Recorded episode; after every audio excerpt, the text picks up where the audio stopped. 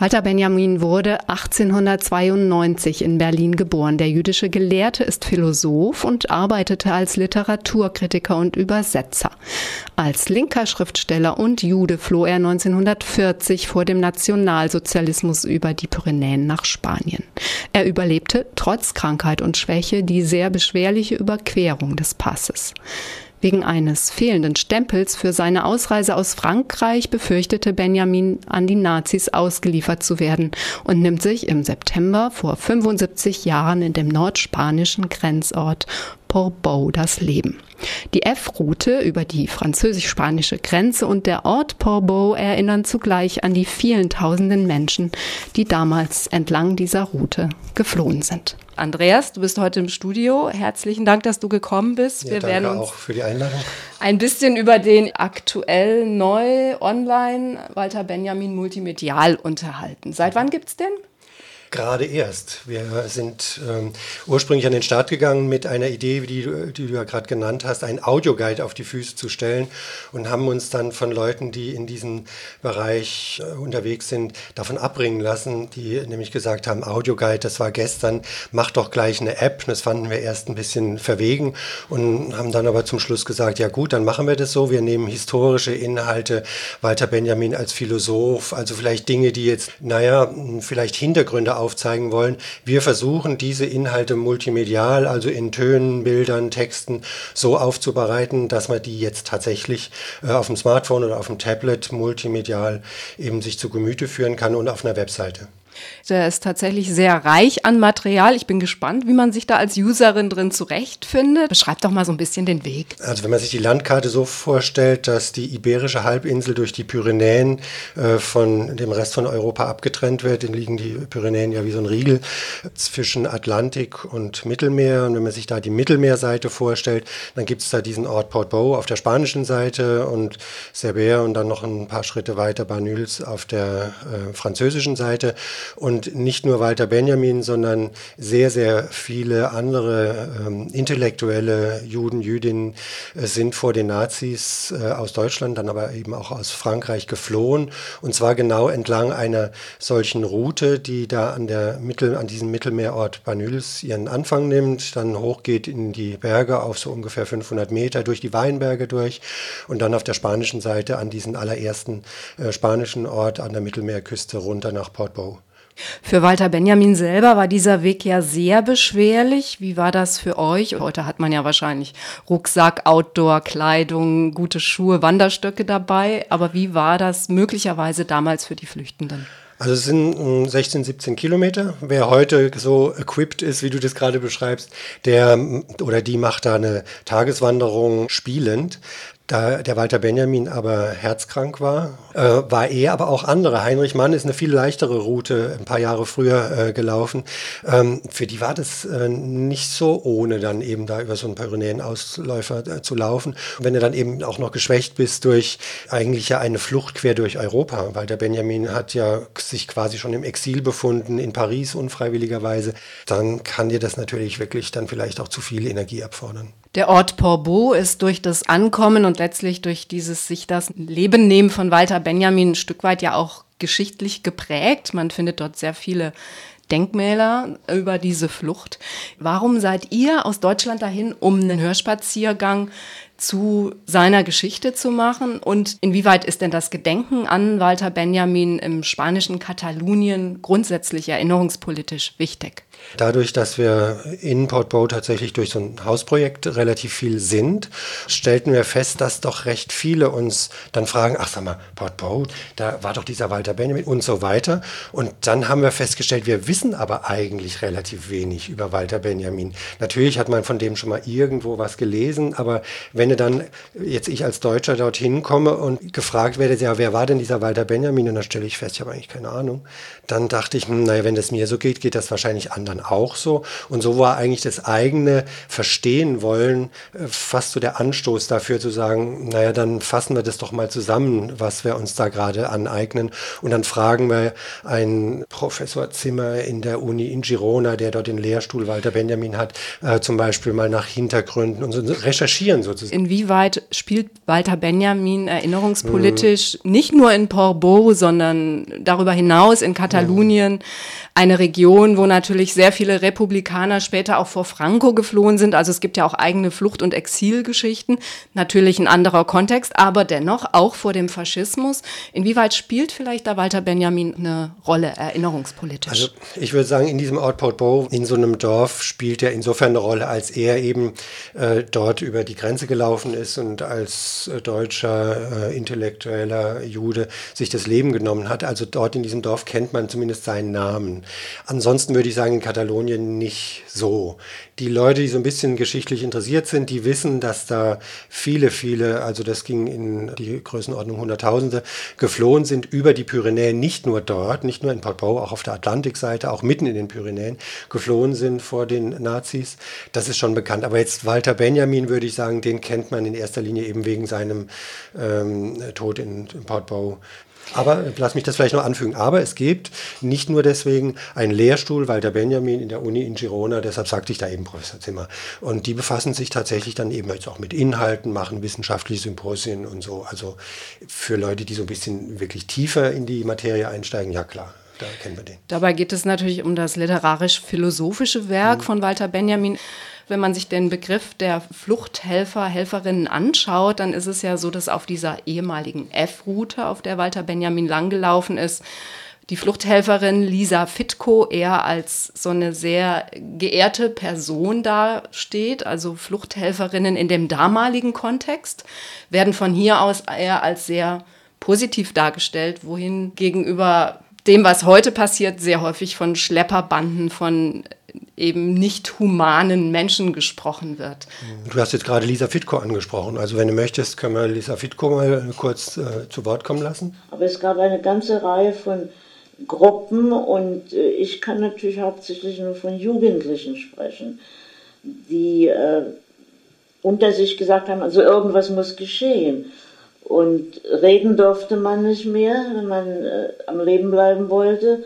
Also schreiben und dann irgendwie verteilen und aber anders wie bisher, so dass man nicht gekriegt wird. Angefangen hat es mit der Herstellung des Flugplatzes, wo ich also getippt habe, aber furchtbar vorsichtig, denn Tippen war schon verdächtig. Wer, was tippt sie denn da die ganze Zeit oder sogar die ganze Nacht? Ja, und da ist eben eine, eine kleine Gruppe, drei, vier ganz junge Leute, die was tun wollten, eben beim Flugblatt verbreiten äh, gekriegt worden und äh, die, sie wussten meinen richtigen Namen nicht, aber sie kannten mich und äh, sie haben dann, wie sie verhaftet waren, unter sich abgemacht. Irgendwie kam das Gerücht auf, dass ich ins Ausland bin. Schwerer ist es, das Gedächtnis der Namenlosen zu ehren als das der Berühmten. Dem Gedächtnis der Namenlosen ist die historische Konstruktion geweiht. Das ist ein Satz aus einem der letzten Werke von Walter Benjamin 1939 über den Begriff der Geschichte. Der Begriff der Namenlosen, ich hatte da automatisch die Assoziation der vielen, die geflohen sind, vielleicht die Flucht auch nicht geschafft haben und deren Geschichte man einfach nie gehört hat. Aber zu den Namenlosen gehören vielleicht auch teilweise die Geschichten der Fluchthelferinnen. Mhm. Da kann man eigentlich dieses Zitat von Walter Benjamin und das, was wir vor Lisa Fitko kurz den Dialog hatten, äh, zusammenbringen, indem man nämlich sagt, diese Flucht von äh, zum Beispiel jetzt eben diesen Intellektuellen oder von den jüdischen Menschen über äh, die Pyrenäen-Ausläufer, das wäre ohne Fluchthelfer nicht gegangen. Genauso wenig wie irgendjemand aus einem äh, nordafrikanischen Land seine Haut retten kann vor irgendeinem Bürgerkrieg äh, der kann sich nicht auf ein Fahrrad setzen und aus dem Irak mal eben nach äh, Berlin radeln.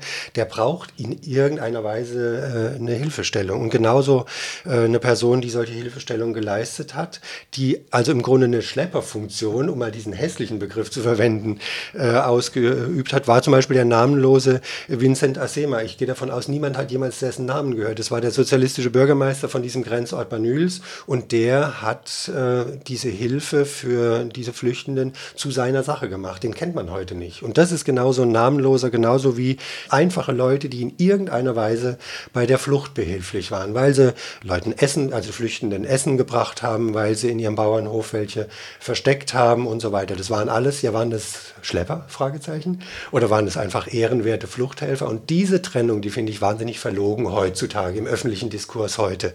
Dass man nämlich sagt, ja, es gibt natürlich die Ehrenwerten des äh, Emergency Rescue Committee mit Varian Fry, diese Leute, die den Juden geholfen haben, damit sie nicht in den Gaskammern landen. Das sind natürlich die guten Fluchthelfer. Und die jetzt, heute, das sind die bösen Schlepperbanden? Nee, also das äh, also bei der Station 7 ist uns das wirklich ein Anliegen. Äh, die ist positioniert oben direkt an der Grenze und da geht es um äh, Flucht und was ist eigentlich Grenze zwischen Nationalstaaten und da machen, versuchen wir diesen Bogen zu schlagen, von damals ähm, zu heute. Ja, auch die Gewalt solcher Strukturen wie mhm. Grenze kommt da drin ja ganz gut mhm. zur Sprache. Deswegen hören wir jetzt noch einen kleinen Schnipsel aus der Station 7. Alors, que dit la loi L'article 78.2 du Code de procédure pénale. Was sagt uns das Gesetz? Artikel 218.2 des Strafgesetzbuches präzisiert das so. Die Grenzkontrollen dürfen nicht systematisch stattfinden. Auch besagt das Gesetz, dass Kontrollen nicht länger als sechs Stunden am Stück stattfinden dürfen. Doch, was stellt man vor Ort fest? Die Polizei ist in nahezu allen Grenzzügen anzutreffen und auch praktisch immer auf dem Bahnhof in Cerber vertreten. À la gare. Et c'est là que la police aux frontières française filtre les arrivées. Praktisch alle Züge mit dem Ziel Portbou werden kontrolliert. Auf dem Gleis filtert die Grenzpolizei alle Personen und spricht dann diejenigen an, die sie aufgrund ihres Aussehens für Fremde hält. Schwarze Menschen, nicht weiße Hautfarbe, arabisch aussehende Menschen. Euh, Weiße Touristinnen können passieren. Das sind diskriminierende Methoden und das, obwohl wir uns im Schengen-Raum befinden und theoretisch Personenfreizügigkeit gilt. Diese Situation in Cerbère ist kein Einzelfall. Auch an anderen Grenzübergängen in den Pyrenäen wird das so gehandhabt. Andreas Klug, Heike Demmel und Traude Günnel haben den multimedial Walter Benjamin Guide konzipiert, O-Töne gesammelt, Texte geschrieben, Bilder Bilder gesucht. War das schwierig, an diese Töne ranzukommen? Das war ein größerer Teil von unserer gesamten Arbeit, zu gucken, dass man an Dinge rankommt, die vielleicht erstmal so ein bisschen im Verborgenen liegen. Wir sind dann zum Beispiel ins Walter Benjamin Archiv nach Berlin gefahren, haben dort den sehr kooperativen Erdmut äh, Witzisla äh, kennengelernt, den Archivleiter dort, der uns Dinge zugänglich gemacht hat. Ähnlich äh, auch in dem Dorf Portbou selbst, der Joan Goubert, der ist so ein Chronist, der einfach so die Ortsgeschichte festhält und der uns dann zum Beispiel zum Verlauf des Weges äh, Interview gegeben hat hat oder zu einem Büro, was die Gestapo in dem kleinen Dorf heimlich äh, damals äh, betrieben hat. Also dieses, wir kommen hin, wir fangen an, Fragen zu stellen und wir werden eigentlich äh, ja für unser Interesse eher wohlwollend aufgenommen, von wegen ist ja toll, dass sich da jemand interessiert.